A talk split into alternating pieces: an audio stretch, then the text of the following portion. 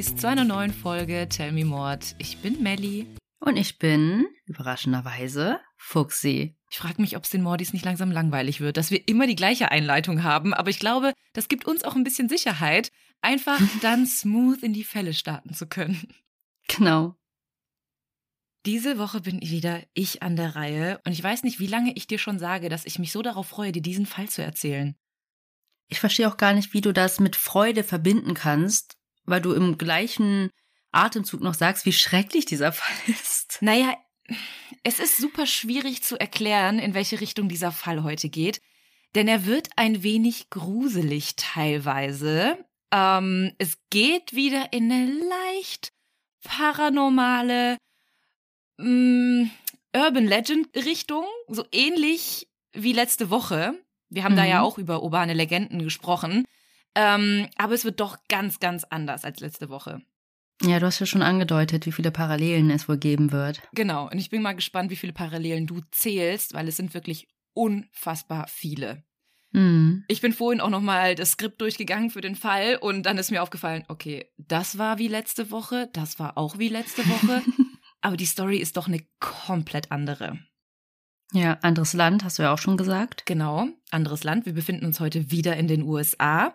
Und auch das Thema wird ein wenig anders sein. Und am Anfang möchte ich dir jetzt gerne eine Frage stellen. Mhm. Hast du als Kind auch Rollenspiele gespielt? Ähm, ja, so Mutter, Vater, Kind haben wir immer gespielt. Ja, genau. Das ist genau. ein Rollenspiel, oder? Genau, sowas meine ich. Mutter, Vater, Kind oder zum Beispiel, ich habe ähm, mit einer Freundin zusammen, das war ganz lustig, weil ihre Schwester war ein Jahr jünger als meine Schwester und wir waren immer so ein Vierergespann. Mhm. Wenn unsere Eltern sich getroffen haben, war es halt immer super cool, dass wir Mädels miteinander spielen konnten. Und dann haben wir Mutter, Vater, Kind gespielt, aber etwas abgewandelt. Wir waren Löwen und Wölfe. Zusammen? Ja, also ich war immer Papa Wolf, weil ich die Älteste Papa war. Warum? Also hast du schon damals so behaart, Melly? Ich hatte damals schon die tiefe männliche Stimme. Nein, ich war immer Papa Wolf. Sie, also meine Freundin war Mama Wolf. Meine Schwester war dann das ältere Kind und ihre Schwester war dann das jüngere Kind. Und dann sind wir immer durch, wir haben uns Höhlen gebaut, dann haben wir so ein Wolfsrudel gehabt und haben auch extra immer Schokolade gegessen, damit wir auch so, kennst du das, dass dann deine Stimme so einen Belag hat und wir uns dann besser angehört haben zum Brüllen? Ähm, nein. okay, ich glaube, das waren wirklich nur wir. Aber ich kann mich noch erinnern, wie, wie tief wir in diesen Rollenspielen waren. Also wir haben das wirklich stundenlang machen können und haben uns da richtig verloren. Wir wussten natürlich, was die Realität ist und dass das ein Spiel ist, aber das war trotzdem unser Zeitvertreib. Hm. Und ihr wusstet damals auch noch nicht, dass ähm, zwischen verschiedenen Tierarten man sich gar nicht fortpflanzen kann. Nee, es war schon so, wir waren, entweder haben wir Wolf gespielt oder wir haben Löwe gespielt. Ach so, wo du Papa Wolf gesagt hast und ah, ich dachte dann, die Mutter war Löwin. Nein, nein. Nee, es durfte sich immer jemand aussuchen, was wir jetzt für ein Tier sind diesmal. Ja. Und ähm, in eine ähnliche Richtung geht es auch in dem heutigen Fall. Denn wie leicht die Grenzen zwischen Spiel und Realität verschwimmen können, hören wir heute. Und jetzt fällt mir gerade auf, wir haben noch gar nicht das Überthema ja. genannt. Denn genau das ist das Überthema. K wie Kinderspiele. Und ich möchte euch direkt, wie ihr auch schon im Namen hören könnt, eine kleine Triggerwarnung aussprechen. Es wird teilweise um Gewalt an Kindern gehen. Ich werde nicht so sehr ins Detail gehen und ich kann euch jetzt schon versprechen, es wird eine Art Happy End geben. Also hört die Folge trotzdem. Wir befinden uns in Waukesha im US-Bundesstaat Wisconsin. Es ist der 30. Mai 2014 und die drei Freundinnen Anissa Wire, Morgan Gazer und Peyton Lautner verbrachten ihren Abend auf der Rollschuhbahn. In der kleinen Stadt gibt es nicht sehr viel zu erleben, aber das regelmäßige Rollschuhfahren zu coolen Beats gehört definitiv zu den Highlights der drei Zwölfjährigen. Aber das Besondere an diesem Abend war, dass Morgan Geburtstag hatte und diesen Abend mit ihren zwei besten Freundinnen verbringen wollte. Später sollten die beiden auch noch bei ihr übernachten, also so ein richtiger Sleepover-Mädchenabend werden. Ich kann mich noch erinnern, wie gerne ich auch ein Teil des Sleepover-Clubs sein wollte. ja, und das erinnert mich immer jetzt an Pretty Little Liars. Ja, das stimmt. Das, ja, das hatte auch sehr viele Parallelen. Aber ich fand das immer mega geil und ich habe äh, auch später mit meinen Freundinnen haben wir auch einen Sleepover-Club gehabt, aber wir haben nur einmal im Monat irgendwie beieinander übernachtet. Das ist trotzdem schon voll oft. Ja, das stimmt. Aber die hatten das ja jede Woche. Heute macht man das gar nicht mehr. Macht man das nicht mehr? Ja, beieinander geplant übernachten? Nee, ich meine wir. Ach so, ja, das stimmt. Doch, wenn wir feiern gehen. Ja, genau, weil das ist ja nicht mit Pyjama-Party und so, sondern wirklich besoffen und kein Bock auf Taxi und. Ja. ja. Aber als Kind äh, weiß ich noch, wie cool ich das immer fand, wenn jemand Geburtstag hatte und man durfte dann bei der Freundin übernachten. Und genauso war das auch bei den drei Mädels an dem Abend. Nachdem sie stundenlang im Schein der Discolichter zu den Top-Charts gefahren und getanzt haben, machten sie sich auf den Weg zu Morgen nach Hause. Morgen freute sich schon so lange auf diesen Tag. Morgen hat lange blonde Haare und eine etwas zu große schwarze Brille auf der Nase. Peyton ist brünett und etwas kleiner als Morgen, und die beiden sind schon seit der vierten Klasse beste Freundinnen. Vor allem, weil die beiden einfach die gleichen Interessen haben. Beide haben eine sehr blühende Fantasie und sie lieben es, sich als Katzen zu verkleiden und auch die Harry Potter-Szenen nachzuspielen. Also in den Schulpausen rennen sie sich gegenseitig hinterher und spielen, wie der böse Lord Voldemort sie mit Zaubersprüchen verfolgt und sie sich dagegen wehren müssen. Ich wollte gerade sagen, welche Szene genau? Avada Kedavra? ja, nicht ganz, aber sie haben sich schon sehr verloren in diesen ganzen Spielen. Und wer hat das nicht gemacht? Vilgadium Leviosa oder wie der Zauberspruch hieß. Wir sind, glaube ich, wirklich stundenlang, tagelang, nachdem wir uns den ersten Teil des Harry Potter Films angeguckt haben, durchs Haus gerannt und haben die Zaubersprüche nachgesprochen, die wir gar nicht richtig verstanden haben. Ja. Ich weiß noch, wie ich die Bücher gelesen habe und alles halt voll anders in meinem Kopf ausgesprochen habe und dann, als ich den Film geschaut habe, so, oh, so spricht man das also aus. Richtiger Cringe-Moment. Und erst seit einigen Monaten ist zu dem Zweiergespann noch ein drittes Mädchen dazugekommen. Enissa. Enissa und Morgan wohnen im selben Wohnkomplex und fahren jeden Morgen mit dem Bus zusammen zur Schule. Enissa ist genauso wie Morgan und Peyton nicht das typische zwölfjährige Mädchen. Sie werden auch von ihren Mitschülern eher als kindisch beschrieben und als unreif. Also es liegt vor allem daran, dass ihnen einfach so Sachen wie Schminke und Jungs komplett egal sind. Aber ich denke mir so mit zwölf Jahren ist das auch noch völlig legitim. Aber die drei verkleiden sich lieber und spielen Rollenspiele miteinander. Peyton und Anissa kennen sich eigentlich kaum und ihre einzige Verbindung zueinander ist die gemeinsame Freundschaft zu Morgan. Hm. Erinnert mich voll an Skylar Nies. Total. gespannt. Das hört sich schon ach, an wie Drama. Ja, und in eine ähnliche Richtung wird das auch jetzt heute gehen. Am 30. Mai 2014 holt Morgens Vater die drei Mädchen dann gegen 9.30 Uhr von der Rollschuhbahn ab. Morgen hat keine große Lust mehr und sie fahren alle drei zu ihr nach Hause. Dort sitzen sie dann noch etwas an Morgens Laptop, bis sich dann schließlich alle drei schlafen legen. Am nächsten Morgen hört das Spielen natürlich noch nicht auf und sie spielen Verkleiden und schlüpfen alle in eine andere Rolle. Morgan ist dabei Data aus Raumschiff Enterprise. Peyton verkleidet sich als Prinzessin und Anissa verkleidet sich als Proxy-Troll. Das ist eine Figur, die sie sich anscheinend selbst ausgedacht hat. Nach dem Frühstück fragt Morgan dann ihre Mutter, ob sie nicht nach draußen gehen dürfen, um zu spielen. Ihre Mutter erlaubt es ihnen und sie wollen anschließend zu einem nahegelegenen Spielplatz gehen. Peyton läuft voraus. Denn irgendwie haben Morgan und Nissa irgendwas Wichtiges zu besprechen und laufen etwas weiter hinten gemeinsam. Als sich Morgan dann sicher ist, dass Peyton die beiden nicht mehr sieht, hebt sie ihre karierte Jacke etwas an und zeigt Anissa, was sie zu Hause hat mitgehen lassen. Oh Gott. Es ist ja wirklich auch eine Parallele zu dem anderen Fall, den ich gerade erwähnt habe. Mhm. Geht nicht mit anderen in den Wald. nicht, wenn ihr drei Freundinnen seid. Ja, genau. Anissa ist jetzt total aus dem Häuschen, als sie das sieht und wirkt super euphorisch. Denn sie haben sehr, sehr lange über diesen Moment nachgedacht. Monatelange Planung steckt dahinter. Und jetzt ist der Moment endlich da. Was ist es? Was glaubst du? Ein Messer. Merkt ihr das? Die drei gehen jetzt in den wild bewachsenen Davids Park. Der ist zwar nicht besonders schön, sondern eher ungepflegt und voller Gestrüpp, aber die drei wollen Verstecken spielen und das ist genau das, was sich halt anbietet. Bevor es aber zu dem Spiel kommt, passiert etwas anderes. Als die drei gerade bei einer öffentlichen Toilette ankommen, hält Morgan ihre Freundin Peyton fest. Peyton weiß gar nicht, was da passiert und denkt, es wäre noch aus Spaß und versucht hm. sich noch so zu wehren, aber dann schlägt plötzlich Enissa Peytons Kopf mehrmals gegen eine Steinmauer. Morgan dreht gleichzeitig völlig durch in dem Moment. Sie beginnt zu singen und zu tanzen und alles wirkt super durcheinander und unberechenbar. Und da war niemand in dem Park. Da war in dem Moment niemand, der das gesehen hat.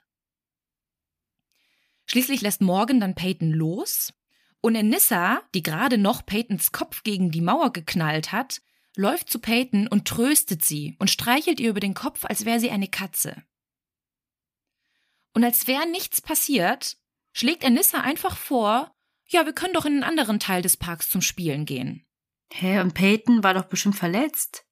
Sie war nicht verletzt, aber sie war total verwirrt. Sie wusste gar nicht, was da passiert war aber die Mädchen versicherten ihr, ja, das nächste Spiel könnte sie sich dann aussuchen und sie war dann irgendwie fein damit.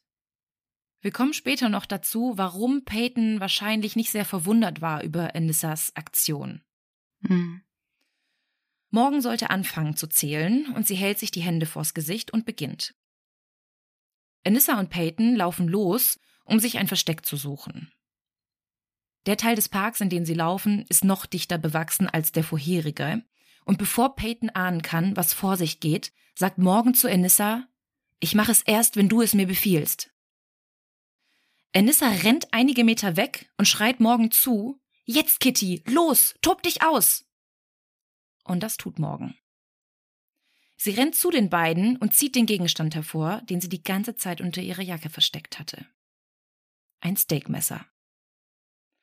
Insgesamt 19 Mal sticht sie auf die Beine, Arme und den Bauch ihrer Freundin ein. Von Peyton? Ja. Währenddessen sagt sie zu ihr, keine Angst, ich bin nur ein kleines Kätzchen. Deswegen Kitty. Mhm. Peyton versucht noch irgendwie wegzulaufen, aber die Stiche treffen sie in den Magen, in die Leber und verfehlen auch nur knapp eine Arterie am Herzen. Sie liegt am Boden und schreit ihre Freundinnen an, ich hasse euch, ich hab euch vertraut. Als Morgen fertig ist, packt Anissa ihre schwer verletzte Freundin am Arm und zieht sie noch tiefer in den Wald hinein und befiehlt ihr, dort liegen zu bleiben. Morgen versucht die Wunden ihrer Freundin mit Laub zu verdecken und dann ergreifen die beiden die Flucht. Kannst du dir vorstellen, was zwei Zwölfjährige zu so einer Tat bringt? Hättest du vorher nichts gesagt, hätte ich gedacht, keine Ahnung, Traumata, psychische Probleme, irgendwas. Und jetzt glaube ich, vielleicht ein Rollenspiel? Hört sich so an, ne? Also, mhm. wenn man so den Dialog hört, dann kann man auf jeden Fall davon ausgehen. Um herauszufinden, wie es dazu gekommen ist, müssen wir ein paar Jahre zurückgehen. Seitdem Morgan drei Jahre alt ist, sieht sie ihn. Dieser Mann. Ständig ist er in ihrer Nähe. Am Spielplatz, am Waldrand, er kommt immer aus dem Nichts und geht, als wäre er nie da gewesen. Er steht da und beobachtet sie. Er ist groß und dünn und trägt einen tiefschwarzen Anzug. Aber sein Gesicht kann Morgan nie so richtig erkennen. Früher hatte Morgan noch sehr, sehr große Angst vor ihm, und immer, wenn sie ihn gesehen hat, schlich sie sich zu ihren Eltern ins Bett und erzählte es ihnen.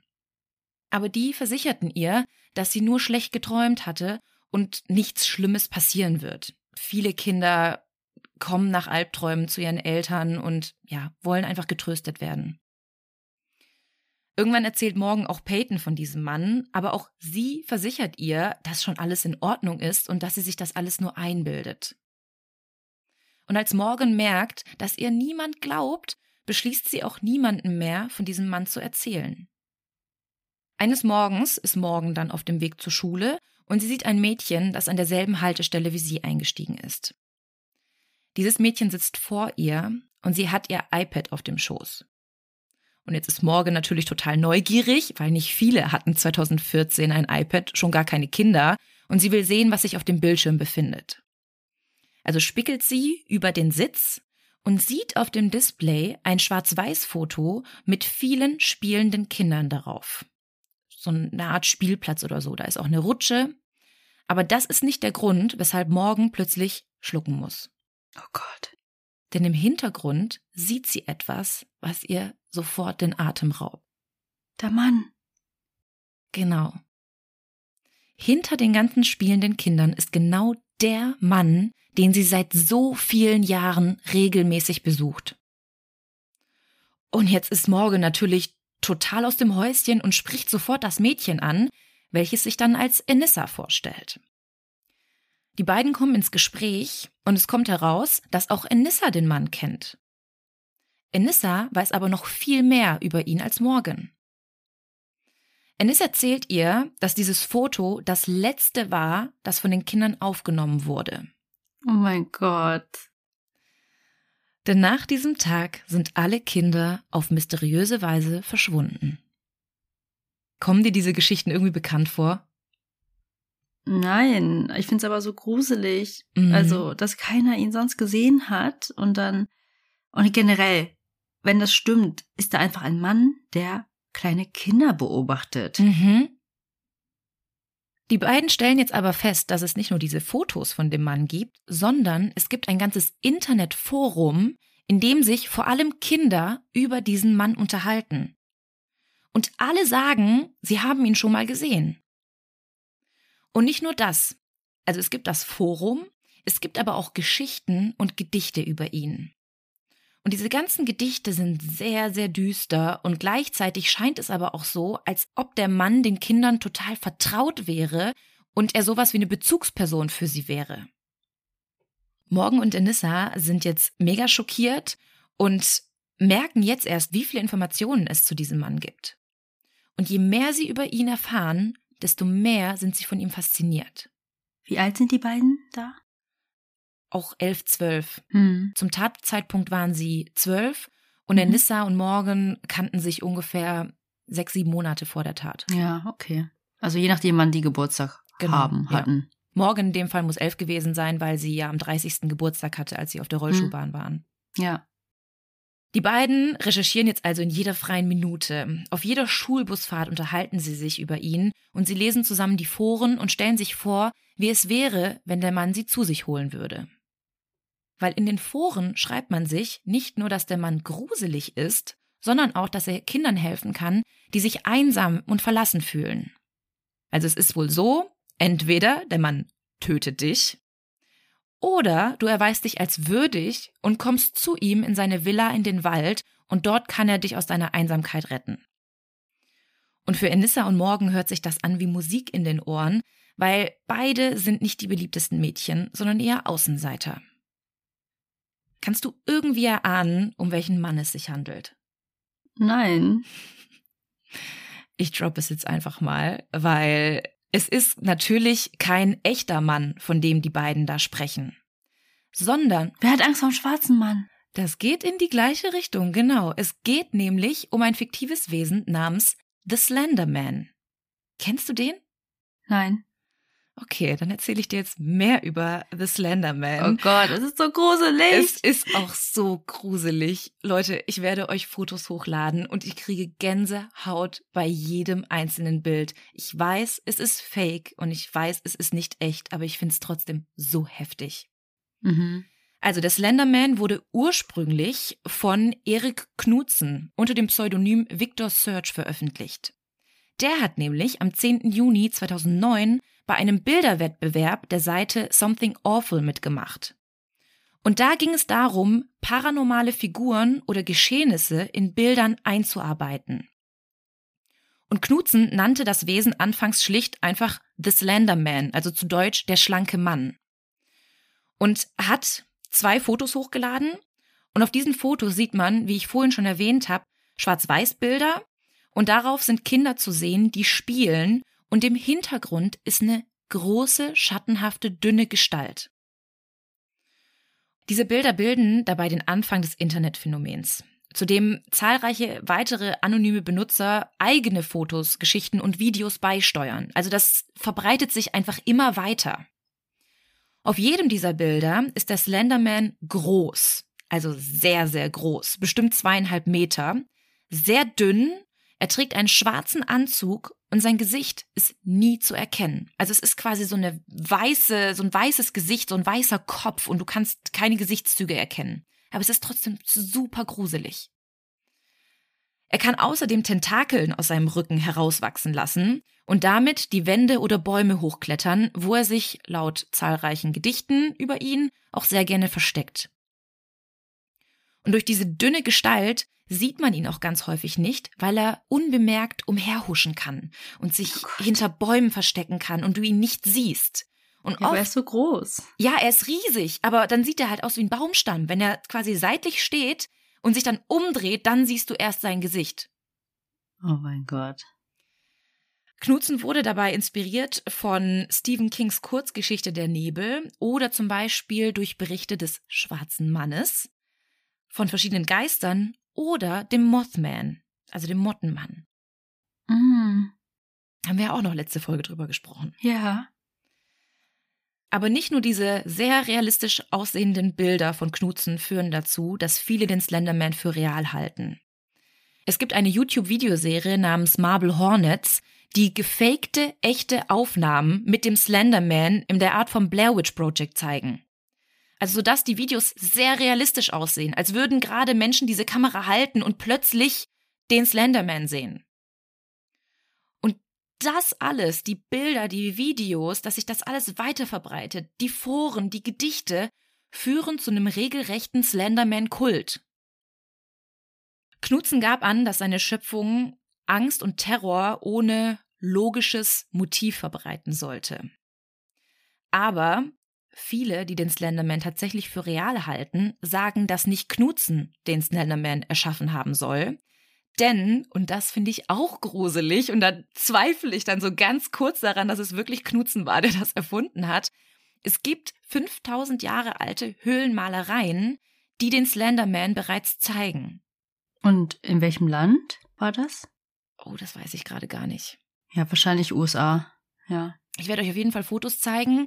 Und es gibt verschiedene. Also es gibt welche, da hat er Tentakeln, dann wird einfach nur eine riesengroße schwarze Gestalt ähm, gezeigt, neben ganz vielen kleinen Menschen, die gegen diese Gestalt kämpfen.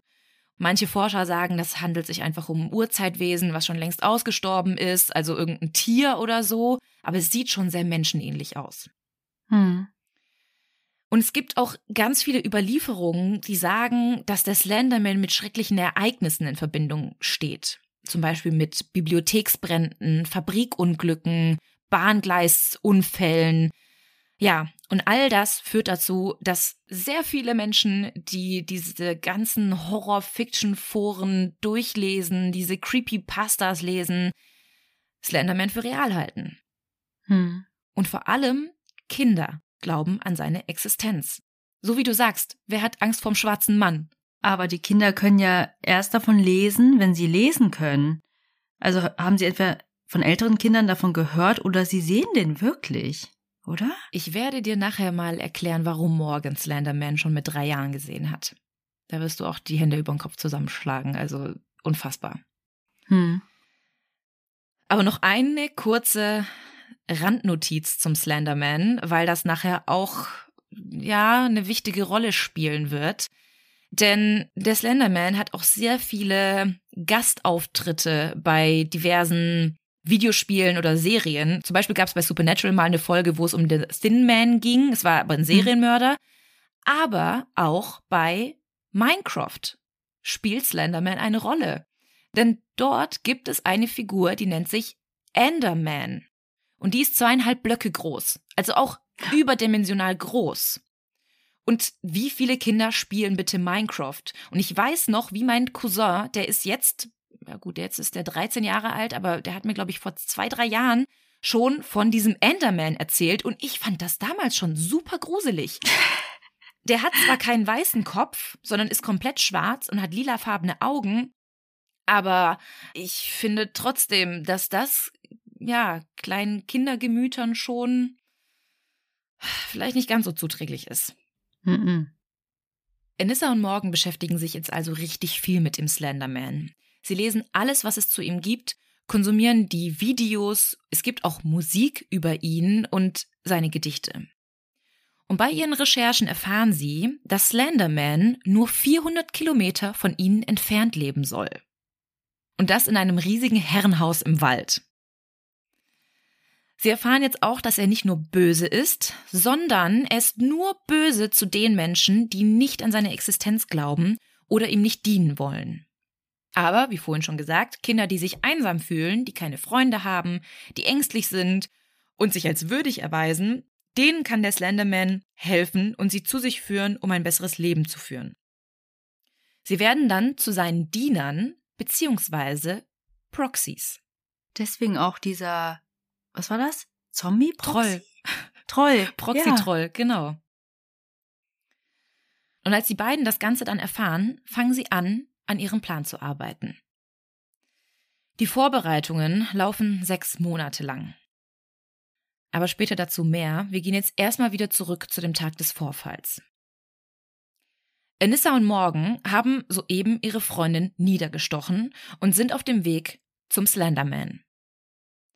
Sie laufen so schnell sie können, denn sie wissen, ihr Weg wird sehr lang und sie haben alles in ihren Rucksack gepackt, was sie für die große Reise benötigen. Wasser, Proviant, Cheesecake, Fotos von ihren Familien und Pfefferspray. Mhm. Unter anderem haben sie das blutverschmierte Messer mitgenommen. Sie laufen jetzt erstmal durch ganz Wokisha und halten sich gegenseitig im Arm, weinen und lachen und dann fangen sie irgendwann wieder an zu singen, weinen wieder. Also es ist super emotional aufgeladen. Singen die was Bestimmtes? Es gibt sehr viele Slenderman-Lieder. Die dürfen wir jetzt bestimmt nicht laufen lassen aus urheberrechtlichen Gründen, aber ihr könnt euch diese gerne bei YouTube einmal anhören. Es ist auch, es ist so absurd. Da singen die irgendwie. Nee, ich kann das jetzt nicht nachsingen. Nein, bitte nicht. nee, will ich nicht. Also nicht, weil du nicht singen kannst, aber guckt euch das einfach bei YouTube an. Ja. An einem nahegelegenen Walmart wischen sie sich dann das Blut von den Händen und von den Armen und morgen verliert dort ihre fingerlosen Spitzenhandschuhe, die sie dabei hatte bei der Tat. Und es scheint irgendwie so, als würde dieser Verlust für sie später irgendwie viel schlimmer sein als das, was sie ihrer Freundin angetan hat. Also sie spricht irgendwie später nur noch über den Verlust ihrer Spitzenhandschuhe. Mhm. Sie sind gerade mal ein paar Kilometer durch den Wald gelaufen, als sie bereits die ersten Helikopter über den Wäldern kreisen sehen. Beide werden hysterisch, weil sie sich schon denken können, dass man ihnen auf der Spur ist, und als sie sich gerade kurz auf einem Grünstreifen ausruhen wollen, werden sie von zwei Polizeibeamten aufgefangen und verhaftet. Weil sie minderjährig sind? Nee, weil sie das ganze Blut an der Kleidung der Mädchen entdecken. Oh. Und weil sie wissen, dass sie damit die richtigen gefunden haben. Hm.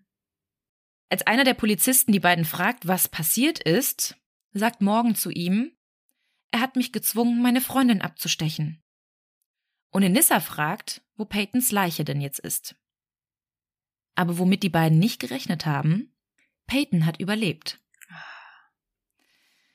Peyton hat sich nämlich mit allerletzter Kraft aus dem Park an eine Straße geschleppt, wo sie schließlich einen Radfahrer entdeckt hatte. Und trotz ihrer starken Verletzungen konnte sie den Beamten schildern, was passiert war und nach wem sie suchen mussten. Hm. Morgan und Anissa werden an diesem Tag also nicht zum Slenderman kommen. Stattdessen werden sie von den beiden Polizeibeamten festgenommen und ins Revier gebracht. Wenig später sitzen die beiden Mädchen dann in unterschiedlichen Räumen auf der Polizeiwache. Dort warten sie auf ihre Vernehmung. Jede von ihnen sitzt in einem Extrazimmer. Also sie werden nicht zusammen befragt, sondern einzeln. Mhm. Und das ist auch, finde ich, ganz wichtig. Und wer Lust hat, kann sich tatsächlich die kompletten Vernehmungen ebenfalls bei YouTube anschauen. Und ich sag euch schon gleich, das ist auch, wenn man den Hintergrund dieser Tat kennt, ich weiß nicht, wie ich es beschreiben soll. Also, ich erzähle euch mal die Szenerie. In diesem kleinen Verhörraum sind jeweils nur ein Tisch, zwei Stühle und in der Ecke hängt die Überwachungskamera. In einem Zimmer sitzt jetzt Anissa. Anissa ist relativ klein. Sie ist zwar erst zwölf Jahre alt, aber sie ist deutlich kleiner als Morgan. Sie hat einen braunen, kurzen Bob und trägt ein viel zu großes Sweatshirt.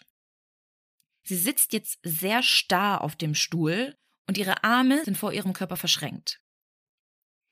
Manchmal, wenn ihr die Fragen dann zu viel werden, fängt sie dann an zu zittern, atmet total schwer und fasst sich immer wieder so übers Gesicht und wird aufgelöst. Im anderen Zimmer sitzt Morgan und die wirkt komplett anders. Ich habe ja vorhin schon gesagt, sie hat lange blonde Haare, trägt eine Brille mit einem schwarzen Rahmen und ein blutverschmietes T-Shirt. Anders als Anissa wirkt sie aber überhaupt nicht aufgeregt oder nervös oder irgendwie emotional, sondern sie sitzt eigentlich total apathisch und teilnahmslos auf dem Stuhl und die Ermittler oder der Ermittler, der sie dabei befragt, kommt erstmal überhaupt nicht an sie ran. Also er versucht immer wieder ihr Fragen zu stellen, aber sie ist so richtig gelangweilt, so, ja, äh, und das und also die hat überhaupt nicht viel erzählt. Ja, ich glaube, die ist voll abgefuckt davon, dass sie nicht zum Slenderman gekommen ist, deswegen. Wahrscheinlich. Könnte man meinen, ja. Aber die Ermittler wissen das ja alles noch gar nicht. Die wissen ja auch Ja. noch gar nicht vom Slenderman, sondern die wissen nur, Morgan hat auf ihre Freundin eingestochen. Und jetzt erzählt der Ermittler erstmal von seiner eigenen Familie, um Morgan irgendwie aus der Reserve zu locken. Er erzählt, dass seine Tochter im selben Alter ist und fragt sie, in welcher Klasse bist du denn? Wie alt bist du? Was machst du gerne in deiner Freizeit? Was sind deine Hobbys? Er versucht irgendwie ein bisschen Vertrauen aufzubauen. Und nach und nach fängt tatsächlich Morgan an, ein bisschen mehr zu erzählen. Und erzählt dann auch, was passiert ist. Erst erzählt sie von ihrem Geburtstag und wie sie auf der Rollschuhbahn waren, und irgendwann sagt sie, Anissa sagte, wir müssen es tun, weil er sonst unsere Familien umbringen würde. Ich kannte ihn nicht, aber Anissa kannte ihn. Also sie stellt es jetzt so dar, als hätte sie den Mann noch nie gesehen und spricht auch immer nur von The Man. Also die Ermittler denken wirklich, es handelt sich hierbei um einen echten Mann. Hm. Als der Ermittler dann den Verhörraum verlässt und sie alleine in dem Raum bleibt, fängt sie dann an zu singen, Pirouetten zu drehen und es sind auch so weirde Situationen. Dann fragt er sie einmal, ja, wie ist die Tat passiert? Und morgen bildet eine Faust und zeigt aber immer wieder, wie sie auf Peyton eingestochen hat. Und dann sagt sie so, Stich, Stich, Stich. Also Step, Step, Step. Oh mein Gott. Und wiederholt das auch immer wieder. Und wurden die Eltern noch benachrichtigt? Weil das sind ja Minderjährige. Die wurden benachrichtigt, aber erstmal werden die Kinder befragt, was passiert ist. Ja, aber die müssen ja trotzdem kommen, oder? Oder ein Anwalt oder so. Da ist tatsächlich kein Anwalt zugegen zu dem Zeitpunkt. Hm. Anissa ist jetzt ganz anders in den Vernehmungen als Morgan. Sie erzählt total rational, was passiert ist. Sie erzählt auch direkt, dass sie Peyton als Opfergabe für den mystischen Slenderman töten wollten. Also sie macht da jetzt nicht so ein Hehl draus, das war ein Mann irgendwie, also sie erzählt direkt, dass es der Slenderman ist. Und je länger sich die Ermittler mit den Mädchen unterhalten, desto mehr bemerken sie auch, in was für einer Fantasiewelt die beiden leben. Ennis erklärt den auch ganz rational, dass sie mit dem Mord an Peyton zu Slendermans Helferinnen werden würden. Und dass das Ritual nun mal immer ein Blutopfer erfordere. Und danach sollte für die beiden ein neues Leben beginnen. Aus Anissa sprudelt es auch so richtig heraus. Sie ist fast erleichtert, das endlich erzählen zu können und bricht auch immer wieder in Tränen aus und braucht Taschentücher und erzählt auch alles so detailgetreu wie möglich. Am Ende der Vernehmung sagt sie auch, davor glaubte ich an Slenderman, aber jetzt weiß ich, dass wir einfach Teenager sind, die gerne anderen Leuten Angst einjagen und ihnen Dinge einreden wollen. Und eine Sache finde ich da halt auch besonders krass, weil sie immer wieder betont, dass nur Morgan auf Peyton eingestochen hat und sie selbst ja viel zu zimperlich für sowas ist. Hm. Ja, sie weiß dann, dass das Handeln falsch war. Mhm. Ja, es wirkt auf jeden Fall so. Die Beamten sagen auch, also im Vergleich zu Morgan hat Enissa schon Reue gezeigt. Hm. Morgan ist immer wieder unruhig während der Vernehmung. Sie verkrampft auch ihren Körper und sie besteht auch darauf, dass man ihre Geschichte glauben soll. Also sie sagt immer so, you believe me? Also sie will einfach auch nicht als verrückt gelten. Also sie will einfach zeigen, wie sehr sie an diesen Mann oder an diesen Mann, an diesen Slenderman glaubt. Und Morgan erzählt den Beamten, dass Enissa ihr befohlen hat, auf Peyton einzustechen. Den Beamten fällt auf, dass Morgan viel mehr vom Slenderman besessen zu sein scheint als Anissa. Zum Ende ihrer Befragung lässt die Polizei Morgan mit so einer Styroporschachtel mit Essen allein im Raum, damit sie einfach noch was zu essen kriegt. Und das ist auch so eine absurde Szene. Die Überwachungskameras laufen dann halt weiter. Und vorhin habe ich ja erzählt, dass man sie gesehen hat, wie sie Pirouetten gedreht ist und gesungen hat. Und diesmal sieht man, wie sich Morgan ganz langsam wie eine Katze an die Packung mit dem Essen heranschleicht. Mm. Sie nimmt dann eine Pommes raus, knabbert so ein bisschen an ihr und nimmt sie dann ganz in den Mund.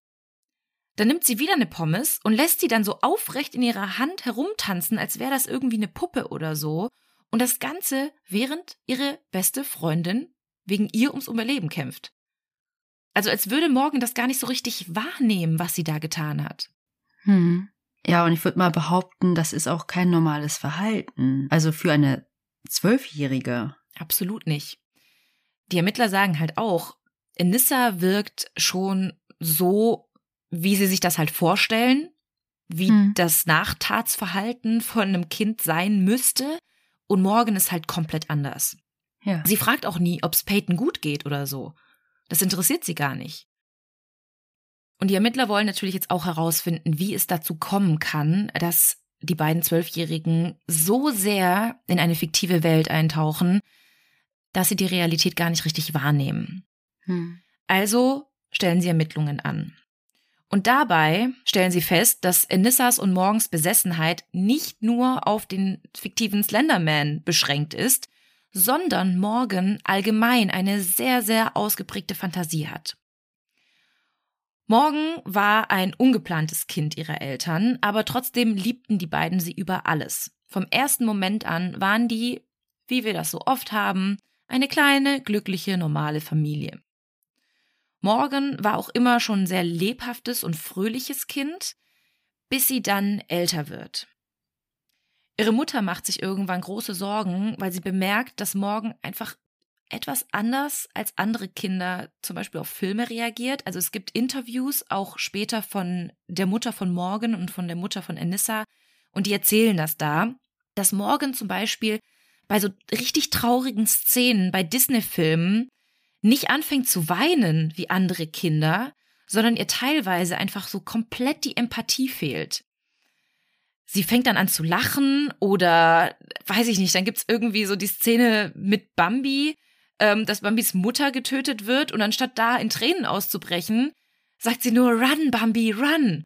So, also sie war so voll keine Ahnung, die hat das gar nicht wahrgenommen, dass da was Schlimmes passiert ist. Morgan war ja auch eher eine Einzelgängerin in der Schule und im wahren Leben hatte sie nicht sehr viele Freunde. Also Peyton und sie sind ja auch erst ab der vierten Klasse befreundet gewesen. Aber in Morgans Fantasiewelt sah das alles ganz anders aus. Dort hatte sie nämlich sehr viele Freunde. Sie behauptete schon als Kleinkind, dass sie von Geistern gebissen, gekitzelt oder durch den Raum gezogen wird. Als Morgan dann älter wird, verschwinden zwar die Geister, aber es kommen neue Figuren hinzu. In der Schule sieht sie plötzlich Einhörner, sie sagt, eine Mitschülerin von ihr sei Pegasus, oder sie sieht zum Beispiel auch Figuren aus ihren Lieblingsfilmen oder Büchern, wie zum Beispiel Harry Potter. Und sie erzählt auch immer wieder, dass sie nicht schlafen könne, weil Professor Snape an ihrem Bett steht. Da könnte ich auch nicht schlafen. Nee, absolut nicht. Und Lord Voldemort nennt sie liebevoll Voldy, als wäre das so ein mm. richtiger Freund, den sie hat. Und außerdem ist Mr. Spock für sie, also Mr. Spock aus Raumschiff Enterprise, ein richtiger Mentor. Denn er soll ihr beigebracht haben, wie man Gefühle unterdrückt. Ein bisschen wie bei Sheldon. Und das erzählt sie oder jetzt die Eltern? Nee, das erzählt, also die Eltern berichten das im Nachhinein auch, aber Morgan erzählt das ihren Eltern. Ach so. Und später kommt das halt auch alles raus, genau. Sie erzählt ihnen auch, dass immer wieder Farbe aus den Wänden tropft oder dass sie Stimmen hört und irgendwann hört sie dann auch eine Stimme im Kopf, die sie Maggie nennt. Maggie und Morgan werden auch sehr gute Freunde. Aber ihre Eltern sehen das in diesem Moment eher ja als einfach lebhafte Fantasie von ihrer Tochter und nicht als irgendwelche komischen Gedanken, die sie hat. Das erste Mal, dass sie Slenderman sieht, ist morgens, als sie in den Badezimmerspiegel schaut. Denn da steht er dann plötzlich in der Ecke des Badezimmers und schaut in ihre Richtung.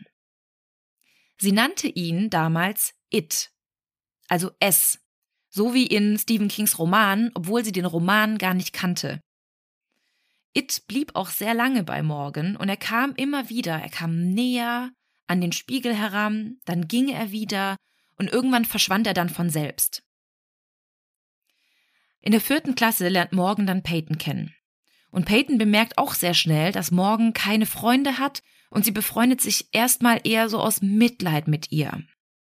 Irgendwann werden sie dann aber doch beste Freundinnen, aber Peyton ist sich schon bewusst, dass Morgan sehr auf gruselige Bücher und Filme steht. Und Peyton hat da eher Angst davor und vermeidet es auch, mit Morgan darüber zu reden. Und deshalb behält Morgan auch diese ganze Faszination eher für sich. Bis zu dem Tag, über den wir vorhin gesprochen haben, also diese Schulbusfahrt, als sie Anissa kennenlernt. Denn da fühlt sie sich dann endlich verstanden und hat endlich jemanden gefunden, mit dem sie reden kann. Ach so, und dann hat sie quasi gesagt, ah, den sehe ich auch. Und Anissa wusste dann, dass es Slenderman ist. Exakt. Genau. Sie flüchten sich dann ja immer mehr in diese Gedanken und spielen dann auch so eine Art Rollenspiel, mit Slenderman als Hauptfigur. Deshalb auch meine Frage am Anfang, weil es ist ja irgendwo normal, dass man Rollenspiele spielt, vor allem so als Kind und Anfang der Pubertät vielleicht auch noch. Und viele Jugendliche und Kinder nehmen das so ein bisschen als Frust oder Problembewältigung. Also diese Fantasiewelt als Rückzugsort, wo die Kinder selber bestimmen können, wer sie sein wollen oder was sie sind. Und dabei schaffen sie ihre eigene kreative Welt, um den ganzen Stress zu verarbeiten. Das Merkwürdige ist halt bei Inissa und Morgan, dass sie ja nicht selbstbestimmt in ihrem Rollenspiel sind, sondern dass sie sich ja Slenderman unterwerfen wollen und Sklaven von ihm werden wollen. In der Kinderpsychologie ist man sich da auch sicher, dass man eigentlich schon mit acht Jahren zwischen Fiktion und Realität unterscheiden kann. Also, dass der Verstand stärker ist als die Emotionen, die im Rollenspiel aufkommen und weiß, wie man die einordnen muss. Also ich weiß auch noch, als ich Wolf gespielt habe und ein Häschen reißen musste, dass ich das nicht im wahren Leben machen wollte, sondern es war halt das Spiel. Wir waren Tiere. Und Morgan und Nissa sind ja deutlich über acht Jahre. Die sind ja schon zwölf und eigentlich schon raus aus dem Alter, wo sie das nicht mehr unterscheiden könnten. Also ihnen muss eigentlich bewusst gewesen sein, beiden, dass es eine Fantasiewelt ist. Und das bestätigt Morgan auch so ein bisschen ja in der Vernehmung, denn als sie fragen, warum sie das gemacht haben, sagt sie, ehrlich gesagt, weiß ich nicht, warum wir das getan haben. Slenderman existiert nicht, er ist Fiktion. Also in Nissa war das schon bewusst irgendwie, dass es den Slenderman nicht wirklich gibt. Aber Morgan, für Morgan war der Slenderman real. Sie hat sich damals auch schon in der Schule als unheimlich beschrieben, also sie sich selber, und so sagen das auch ihre Lehrkräfte über sie aus. Sie sagen, dass Morgan häufig den Unterricht störte, um irgendwie Aufmerksamkeit zu kriegen. Manchmal fing sie an, wie ein Hund zu bellen oder wie eine Katze zu miauen, und sie hat auch teilweise Mitschüler mit Insekten beworfen. Trotzdem ist sie keine schlechte Schülerin. Laut ihrer Lehrerin sei sie überdurchschnittlich begabt mit einer künstlerischen Veranlagung. Und ich weiß nicht, ob es vielleicht für dich jetzt auch schon so ein bisschen durchscheint, aber man merkt ja auch den Unterschied zwischen Morgan und Enissa und dass wahrscheinlich mit Morgan irgendwas nicht richtig stimmt. Leider wird ihr das nicht direkt nach der Tat diagnostiziert, sondern erst Monate später, aber Morgan leidet an Schizophrenie. Ach krass. Und das ist das Problem, weil bei Kindern sieht man die Symptome oft nicht rechtzeitig, weil Kinder ohnehin eine sehr lebhafte Fantasie haben. Und es da nicht auffällt, wenn sie Dinge sieht oder Stimmen hört oder ja, Farbe aus den Wänden tropfen sieht. Und am Anfang erzählt sie das ja auch immer wieder. Sie sagt, da ist ein Mann, den ich sehe, da ist dieses, da ist jenes. Sie erzählt Peyton davon und keiner will ihr glauben. Alle sagen, ach ja, das wird schon alles wieder, du hast nur schlecht geträumt. Und deshalb verschweigt Morgan auch diese Fantasien, sondern sie behält das für sich. Hm. Ein klares Zeichen von Schizophrenie ist auch so eine Art Realitätsverlust. Und es gibt da die eine Form, dass man Halluzinationen hat. Das ist zum Beispiel der Fall, wenn man Stimmen hört oder Dinge spürt. So wie Morgan erzählt, dass sie von Geistern an den Füßen gekitzelt wurde oder ihre Stimme, die sie im Kopf hört. Und die zweite Form sind Wahnvorstellungen. Also der Glaube, dass Slenderman wirklich existiert. Das ist dann eine Wahnvorstellung. Oder der Gedanke, dass Slenderman in Gedanken mit ihr spricht und von ihr fordert zu töten. Schizophrenie entsteht meistens durch eine genetische Veranlagung, aber kann auch durch Umwelteinflüsse ausgelöst werden. Zum Beispiel Stress oder Mobbing oder durch andere Kinder oder zum Beispiel durchs Horrorfilme schauen. Ah, Parallele. Ja. Und das Ding ist, Morgens Vater leidet auch an Schizophrenie. Und normalerweise müsste er die ganzen Symptome kennen unter die. Oder die Mutter. Ja, oder die Mutter. Aber Morgens Vater ist halt schon seit einigen Jahren sehr stabil. Er nimmt Medikamente und er weiß mhm. auch mit der Krankheit umzugehen, weswegen er auch zum Beispiel nur in einem Nebenjob arbeitet, um so wenig Stress wie möglich zu haben. Und Morgan weiß auch nichts von der Erkrankung des Vaters. Die Eltern wollten ihr das zwar eines Tages erzählen, aber sie haben sie einfach noch für zu jung gehalten, um das zu verstehen und wollten sie nicht beunruhigen. Hm.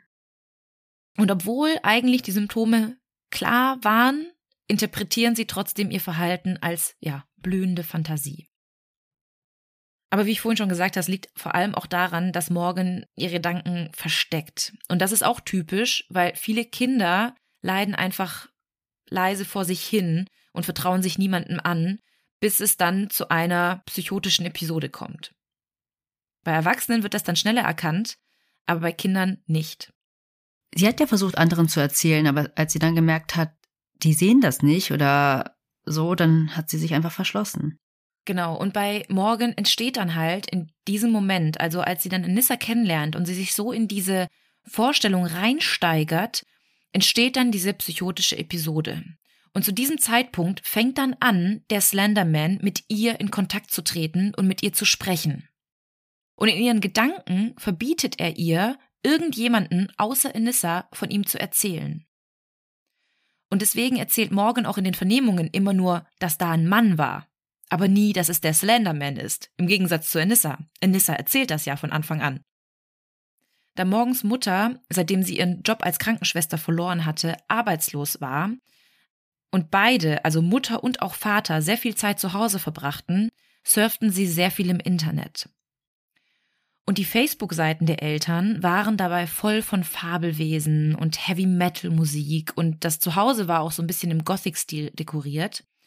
Und auf dem Instagram-Profil von dem Vater, welches Deadboy 420 heißt, präsentiert der Vater neben Familienfotos auch sehr viele düstere Bilder, Totenköpfe und unter anderem auch ein Bild von Slenderman.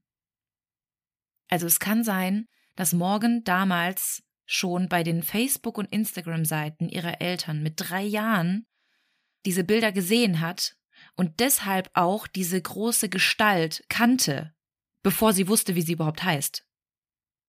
Eines Tages postet Morgens Vater dann auch, wie lustig es sei, dass Morgan Slenderman mit Buntstiften auf die Serviette im Restaurant malt. Anders ist es bei Enissa. Ihre Eltern haben wahrscheinlich nichts von der Fantasiewelt gewusst, in die sich ihre Tochter flüchtete, denn die haben sich ein Jahr vor der Messerattacke scheiden lassen. Ihre Mutter arbeitete seitdem sehr viele Nachtschichten und hatte nicht viel Zeit für ihre Tochter und hat auch nicht erkannt, dass Enissa auch ernste Probleme hat. Denn Enissas Problem ist, sie reagiert sehr häufig sehr aggressiv. Die Lehrer erzählen, dass sie es nicht aushält, wenn jemand in der Klasse gemobbt wird und dann mit Aggression reagiert. Einmal soll sie sogar einen Mitschüler wegen einer rassistischen Äußerung geschlagen haben.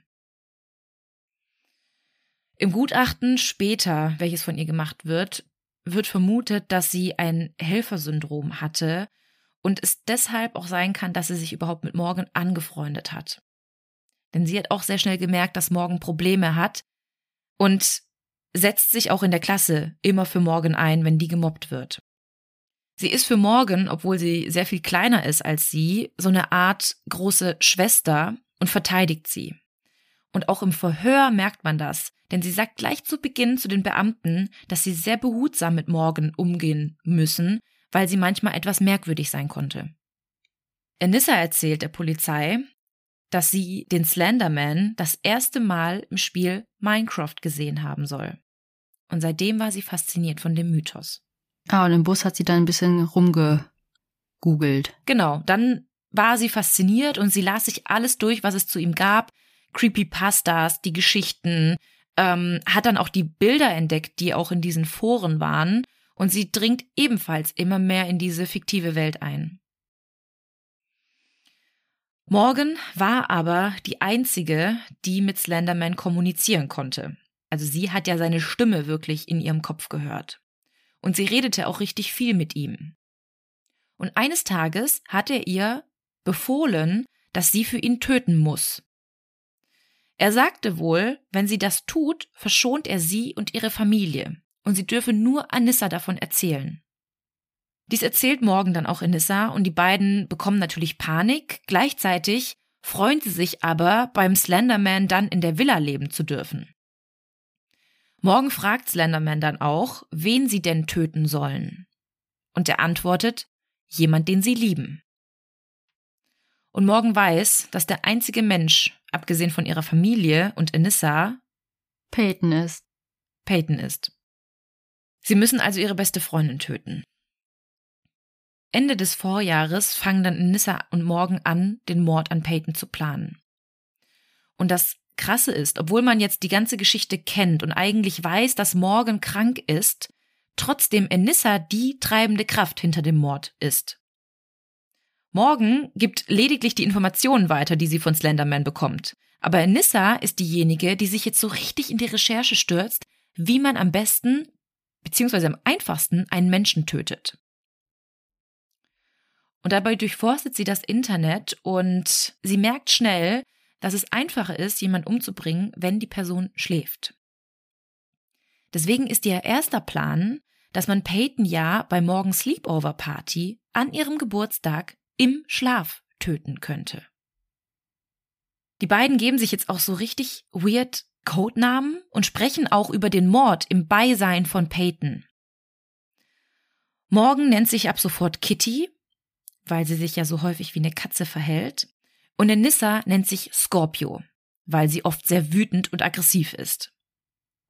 Anissa fertigt auch so eine richtige To-Do-Liste und Besorgungsliste an mit Dingen, die noch gekauft und erledigt werden müssen. Davon lade ich euch auch ein Foto hoch, weil das ist auch so absurd, dass Kinder einfach in ihrem Notizbuch so eine Liste pflegen. Da steht drauf, was wir brauchen. Pfefferspray, Karte des Waldes, Kamera, eine Sprühflasche, Cheesecake, den Willen zum Leben, Waffen in Klammer Küchenmesser, Punkt, Punkt, Punkt, und eine Taschenlampe. Dann kommt der Tag, an dem der Mord passieren soll. Und alles wirkt ja erstmal total normal. Als die Mädchen sich schlafen legen, versucht aber nur eine wirklich einzuschlafen. Nämlich ist das Peyton. Morgan und Anissa warten nur darauf, dass Peyton eingeschlafen ist. Ihr Plan ist nämlich zuerst, dass sie sie unter der Bettdecke erstechen und anschließend in den Wald rennen, um zu Slenderman zu kommen. Das Problem ist, Peyton schläft nicht im Bett unter der Decke ein, sondern auf dem Boden. Und kurzerhand ändern die Mädchen ihren Plan. Und das ist auch so weird, denn jetzt bin ich mir gerade nicht mehr sicher, wer das von beiden gesagt hat, aber in den Vernehmungen sagen sie, sie wollen ihr noch einen Morgen gönnen. Also, als wären sie so gnädig, ihr noch einen Morgen zu lassen. Und sie mochten sie ja auch. Ja. Das war morgens beste Freundin. Am nächsten Tag frühstückten die Mädchen dann seelenruhig und nach dem Frühstück geht Morgan in die Küche und steckt das Küchenmesser ein. Und jetzt kommen wir zu dem Punkt, von dem wir am Anfang gesprochen haben. Nur, dass Anissa halt die treibende Kraft ist. Und ihr erster Plan war es, Peyton bei den Toiletten umzubringen. Also wo sie dann als erstes waren, als Anissa Peytons Kopf gegen die Wand geschlagen hat. Sie haben nämlich gesehen, dass bei den Toiletten im Park große Abflüsse sind und die perfekt geeignet wären, um Blut darin abfließen zu lassen. Sie wollen Peyton dann nach dem Mord auf der Toilette einsperren und fliehen. Enissa hat aber natürlich weiter recherchiert und herausgefunden, dass es nicht nur möglich ist, jemanden einfach im Schlaf umzubringen, sondern auch, wenn die Person bewusstlos ist. Also schlägt Anissa Peyton vor, ein neues Spiel auszuprobieren. Für dieses Spiel solle sich Peyton auf den Boden legen und versuchen einzuschlafen. Aber Peyton hat überhaupt keinen Bock auf so ein komisches Spiel und daraufhin nimmt Anissa Peytons Kopf und schlägt ihn gegen die Wand, um sie so bewusstlos zu schlagen. Aber Peyton wehrt sich und sie schreit ja die beiden an, aber als Anissa ihr sagt, sie könne sich dann das übernächste Spiel aussuchen, lenkt Peyton wieder ein. Vor allem, weil sie weiß, wie aggressiv Anissa manchmal sein konnte und manchmal einfach übertrieb und deswegen ist sie dann auch nicht gegangen. Also ich habe mich anfangs gefragt, warum geht Peyton dann nicht einfach, wenn ihre Freundin schon so komisch reagiert, aber es war wohl nicht das erste Mal, dass sie handgreiflich wurde. Und außerdem wusste Peyton ja, dass sie das nächste Spiel aussuchen durfte. Erst sollten sie ja Verstecken spielen. Morgen zählt jetzt also ruhig die Zahlen runter und Anissa bringt Peyton immer weiter in den Wald hinein. Morgen wird aber kurz vorher übel und sie weiß gar nicht, ob sie das Ganze wirklich machen will und kann und fragt Enissa noch vorher, kannst du das nicht machen? Und Enissa sagt zu ihr, nein, mach du es, du weißt, wo alle weichen Stellen sind. Anissa fängt jetzt an, sie zu streicheln wie eine Katze, damit sie sich beruhigt. Und sie sagt zu ihr, mach du es, go crazy. Morgen zögert er noch kurz und sagt dann, so wie vorhin schon erwähnt, ich tue es erst, wenn du es mir sagst. Und der Nissa dreht sich um und sagt, jetzt. Und dann kommt die Szene. Sie hält Peyton von hinten fest, flüstert ihr dann ins Ohr, ich bin nur eine kleine Katze und sticht immer wieder nur auf ihre Freundin ein. Und den Riss kennen wir ja. Jetzt werden natürlich auch die Wohnräume der Kinder durchsucht und bei Morgen findet man diverse Kinderzeichnungen, auf denen sie Slenderman mit vielen Tentakeln abgebildet malt. Und ein Bild finde ich irgendwie mega verstörend. Das ist ein mit Bleistift gezeichnetes Bild, auf dem ein Kind Slenderman umarmt und dann steht da noch, komm zurück zu mir. Es wurden außerdem auch Barbies bei ihr gefunden, denen Arme und Beine fehlten und außerdem welche, auf denen mit roter Farbe Kreuze und Linien gezeichnet wurden. Und ich werde euch Fotos von diesen Barbies hochladen, denn die sehen ähnlich aus wie die Stellen, auf die bei Peyton eingestochen wurde. Also sieht schon richtig aus wie so Narben, die sie der Barbie angemalt hat. Ja, und als ob sie sich irgendwie informiert hat, wo sind die weichen Stellen, wo ich mit einem Steakmesser reinstechen kann. Genau. Dazu gibt es aber gleich auch nochmal einen Fakt, den werde ich dir gleich erzählen, denn es ist nicht nur Morgan, die von den weichen Stellen weiß. Die Staatsanwaltschaft verlangt vom Gericht, die Mädchen nach Erwachsenenstrafrecht zu verurteilen, wegen der Grausamkeit der Tat. Und das wird tatsächlich vom Richter zugelassen, weshalb auch alle Akten und alle Verhöre öffentlich zugänglich sind. Weil das Krasse ist, in Wisconsin gibt es das Gesetz, dass Kinder ab zehn Jahren bei versuchten Tötungsdelikten automatisch als Erwachsene verfolgt werden. Deshalb waren auch nicht ihre Eltern anwesend bei dem Verhör. Ja, aber so war es ja auch bei meinem Fall. BFF. Stimmt. Aber die waren ein bisschen älter, ne? Ah, ja, 16, 15. Mhm. Aber trotzdem. Ja. Zwölf ja, Stunden hart. Ja. Ist ja in Deutschland ähnlich, dass du auch ab 14 quasi strafrechtlich belangt werden kannst, aber natürlich per Jugendstrafrecht. Unter 14 bist du ja eigentlich ja nicht strafmündig und wenn du 12 bist und sowas begehst, ich weiß nicht, was in Deutschland da passieren würde. Müsste man mal recherchieren, wie hier die Gesetzeslage ist. Ich glaube, man kommt halt auch in so eine Einrichtung dann. Ja, auf jeden Fall. ich denke auch.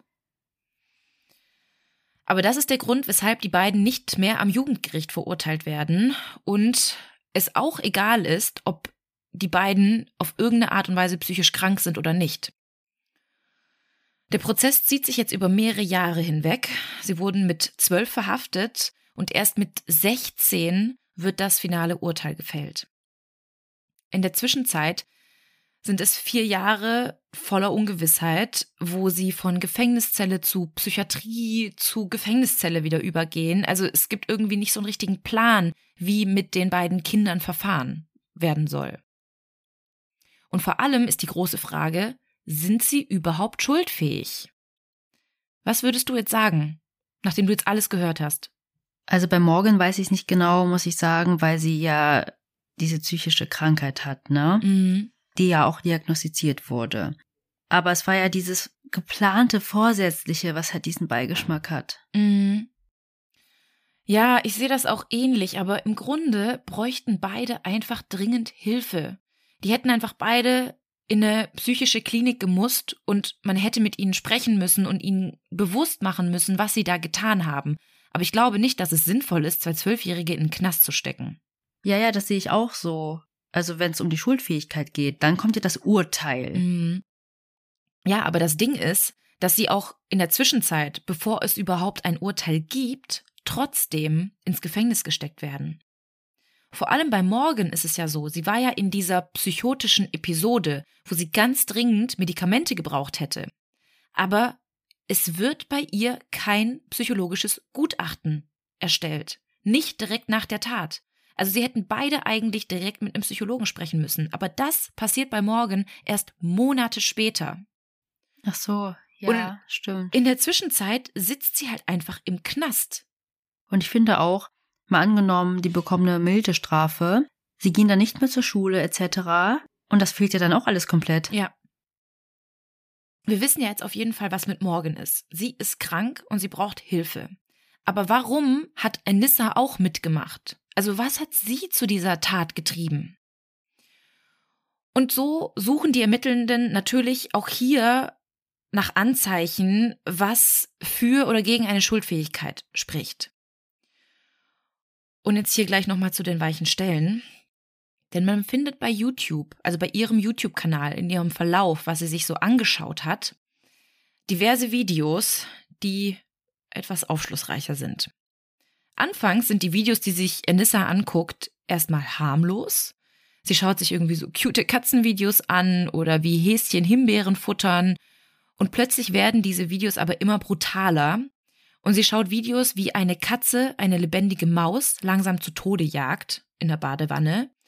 Oder Tutorials, wie man jemanden mit dem falschen Ende von einem Lolly umbringen kann. Und in dieser Anleitung, also in dieser How to Kill Somebody with a Lollipop, wird gesagt, dass man immer in die weichen Stellen einstechen muss. Also genau der Satz, den sie morgen vor dem Einstechen auf Peyton gesagt hat. Und solche Videos werden nicht runtergenommen? Scheinbar nicht. Psychologen gehen jetzt davon aus, dass bei zwei Personen, die gemeinsam töten, sich das Ganze oft in zwei Rollen aufteilt. Es gibt häufig eine kranke Person und dann den Psychopathen. Also könnte man jetzt denken, dass vielleicht Nissa psychopathische Züge zeigt. Allerdings wird vor Gericht dann ein Gutachten beauftragt und anhand diesem leidet sie weder an Psychopathie noch Soziopathie noch Schizophrenie. Also nichts davon liegt bei ihr vor. Sie soll psychisch gesund sein. Also ist sie quasi so die kluge, dominantere Person und dann hast du halt die, was mal so blöd auszudrücken, die nicht so intelligente Person aufgrund dieser psychischen Erkrankung. So war das ja auch bei dem Fall, den wir hatten. Die Toolbox-Killer. Ja, genau. Allerdings gehen die Psychologen jetzt hier eher von einer anderen Störung aus. Nämlich von der Folie à deux. Hast du schon mal von der psychischen Störung gehört? sagt mir irgendwas. Auf jeden Fall so ein Abhängigkeitsverhältnis genau. zwischen zwei Menschen. Genau. Es geht nämlich dabei, also es ist quasi wörtlich übersetzt, eine gemeinsame psychotische Störung und sehr viele Mordis haben uns auch einen sehr bekannten Fall zu dieser Störung zugeschickt, den wir unbedingt irgendwann mal behandeln müssen. Und es ist quasi dann so, dass es eine psychisch kranke Person gibt und die die gesunde Person dann sozusagen ansteckt. Also nicht körperlich ansteckt, aber wenn die beiden Personen sehr viel Zeit zum Zeitpunkt der Psychose miteinander verbringen, dann kann es dazu kommen, dass die Psychose auch auf die andere Person übergeht. Das erklärt dann auch, dass Enissa in dem ganzen Vorgehen vorher so tief in der Materie war und sich da auch so eingelesen hat und auch felsenfest mit Morgen darüber gesprochen hat, dass es den Slenderman gibt und dann aber im Nachhinein, als sie dann bei der Vernehmung saßen, sofort eingelenkt hat und wusste, dass der Slenderman nur Fiktion war. Tatsächlich bekennt sich Anissa 2017 für schuldig für versuchten Mord, wird aber vom Gericht dann tatsächlich als unzurechnungsfähig gesprochen, wegen eben dieser Störung. Trotzdem wird sie, das ist auch ein total komisches Urteil, zu mindestens 25 Jahren bis lebenslänglich verurteilt. Anissa wird dann auch sehr gut behandelt, muss man sagen, und sie wird im Gefängnis behandelt, macht viele Therapien und sie tut viel, damit sie schneller wieder entlassen wird. Und sie entschuldigt sich auch vor Gericht. Und all das führt auch dazu, dass sie am 1. Juli 2021 früher aus der geschlossenen Psychiatrie entlassen wurde. Aber das Ganze unter strengen Auflagen. Nämlich trägt sie seitdem ein 24-Stunden-GPS-Überwachungssignal. So eine Fußfessel? Genau. So. Ja. Ah, nee, eine Fußfessel wahrscheinlich ist mit einem Bereich. So weiß man einfach nur, wo sie ist. Ja, aber ich würde mir auch vorstellen, dass es so eine Art Fußfessel ist, weil sie darf es ja auch nicht abnehmen. Hm. Sie muss ja trotzdem erreichbar sein. Sie muss, bis sie 37 Jahre alt ist, bei ihren Eltern leben. Weil ihre Eltern geschieden sind, lebt sie bei ihrem Vater. Sie darf das County nicht verlassen. Sie muss konstant Medikamente nehmen. Sie darf das Internet nicht benutzen kein Social Media haben und sie muss regelmäßige Beratungsgespräche führen. Bei Morgan sieht das alles anders aus. Ihr Zustand wird nämlich nach der Verhaftung erstmal immer schlimmer. Sie hätte eigentlich ja dringend Medikamente gebraucht, weil sie ja in dieser Psychose steckte, aber das ist nicht passiert. Sie wird stattdessen in eine Zelle ohne Fenster gesteckt, da sie ja die versuchte Mörderin war. Sie hat ja den Mord oder die Tat ausgeführt. Und dadurch werden ihre Symptome immer schlimmer. Sie darf jetzt erstmal auch keinen Besuch bekommen, und als ihre Eltern sie erst nach Monaten das erste Mal sehen dürfen, kriegen sie einen kompletten Schreck, weil Morgan überhaupt nicht aufnahmefähig war. Sie führte konstant Selbstgespräche, wirkt total verwirrt, fängt random an zu lachen und ja, man merkt einfach, dass es ihr überhaupt nicht gut geht. Nach fünf Monaten konnte dann ein Anwalt gerichtlich erwirken, dass sie endlich Medikamente bekommt und auch anstatt in einem Gefängnis in eine Hochsicherheitspsychiatrie überwiesen wird. Nachdem sie dann endlich medikamentös eingestellt wird und nach Monaten das erste Mal begreift, was sie eigentlich getan hat, kommen dann erst die Schuldgefühle. Und sie versucht sich umzubringen. 2017 erhält sie dann auch ihr Urteil und ihre Strafe ist mindestens 40 Jahre bis lebenslänglich. Und sie sitzt bis heute in der Psychiatrie. Peyton hat ja zum Glück, also das war ja das große Wunder in dem Ganzen, deswegen habe ich am Anfang gesagt, es wird wenigstens ein kleines Happy End geben. Sie hat überlebt und auch ihre körperlichen Wunden sind verheilt, aber psychisch geht es ja auch nicht wirklich gut. Also sie und ihre Familie gehen bis heute noch regelmäßig zur Therapie. Ja, ich weiß auch gar nicht. Das ist ja ein extrem krasses Trauma. Absolut. Auch mega der Vertrauensverlust. Ja. Und in dem Alter auch. Ja. Das war mein Fall für heute. Boah. Echt crazy Fall und du weißt ja, ich stehe eigentlich gar nicht so auf diese komischen Legenden oder irgendwelche Sachen, die es vielleicht gar nicht gibt oder paranormale Sachen, also total legitim, wenn andere dran glauben. Aber ich sehe auch so viele Parallelen, aber wie du gemerkt hast, nicht nur zu meinem letzten Fall, sondern auch zu den ganzen anderen Fällen, die wir hatten. Mhm. Muss aber auch sagen, dadurch, dass du das so angeteased hast, habe ich mich auf was viel Schlimmeres eingestellt. Deswegen Ja. war es im Endeffekt doch gut zu verdauen. Ich fand eher diesen Teil gruselig, wo du von diesem Slenderman erzählt hast. Mhm. Und es ist auch wirklich, wirklich gruselig. Ihr werdet Fotos sehen. Wir werden es wie immer auf unserem Instagram-Kanal Tell Me More Podcast hochladen. Ja, also ich konnte eine Weile nicht aufhören, daran zu denken. Ich versuche das auch so ein bisschen zu verdrängen und da ich auch weiß, wie die Tat dann passiert ist, fand ich es dann nicht mehr so schlimm. Aber ich kann mir so vorstellen, wenn ein kleines Kind das sieht oder hört, so random bei dem Vater auf dem PC, dass Mhm. die das auch nicht vergessen und dass sie da auch ständig dran denken. Ich finde es auch gar nicht lustig, ähm, dass die Mutter meinte, haha, was sie da auf die Serviette gekritzelt hat. Mhm. Und ich muss auch sagen, ich finde es auch sehr grenzwertig, dass Minecraft den Slenderman parodiert. Ja, aber ab wann ist denn dieses Spiel überhaupt? Vielleicht spielen das auch einfach Kinder, die das noch gar nicht spielen sollen. Nein, aber kennst du Minecraft? Das ist einfach dieses Blöcke bauen. Ja, ja. Du kannst ja deine eigenen Fantasiewelten damit erstellen. Und ich kenne super viele sehr junge Kinder, die Minecraft spielen. Okay, dann werde ich jetzt mal live googeln, ab wie vielen Jahren Minecraft ist. Und es ist ab sechs. Okay. Hm.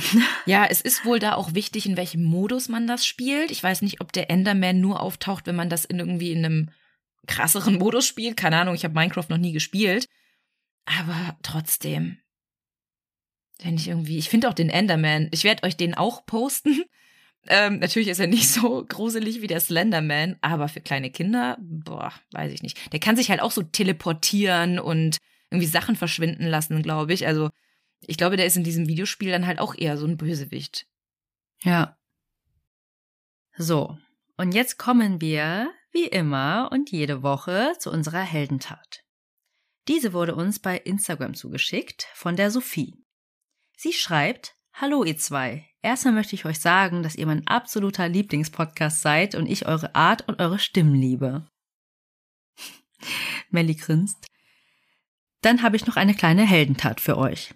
Wir wohnen in der Nähe von Hannover und hier fließt die Leine.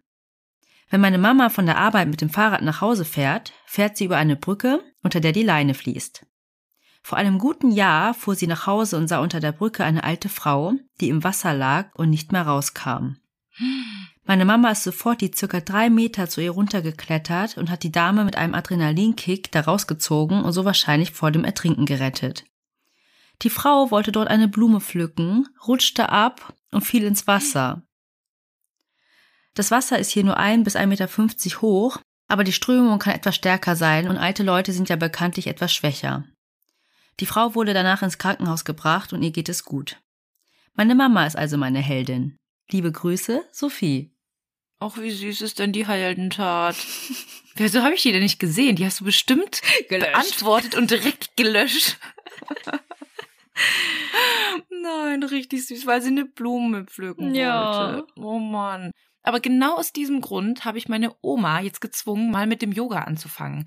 Weil es ist halt wirklich so, die sind nicht mehr so stabil auf den Beinen und die Balance lässt einfach im Alter irgendwann nach. Und ja, dann ist halt schon so eine Aktion wie eine Blume pflücken, wird dann halt schon mal lebensbedrohlich. Aber guck mal, drei Meter runterklettern, das ist auch so schon gar nicht so einfach, ne? Und dann hast ja, du da stimmt. wahrscheinlich dann auch noch so unbefestigten Weg oder so ein Abhang, matschig, keine Ahnung. Und dann passiert das echt schnell. Aber klar, für ältere Leute, nicht so fitte Leute, dann auf jeden Fall nochmal schwieriger. Mich hätte ja jetzt noch interessiert, was das für eine Blume war. war die so besonders? Hoffen wir es. Oder wir hoffen, dass sie sie trotzdem noch bekommen hat. Ja. Ja, also solche süßen Geschichten könnt ihr uns immer zusenden bei Instagram, bei Facebook, da heißen wir Tell Me More Podcast, oder einfach per E-Mail an tellmemorepodcast@gmail.com.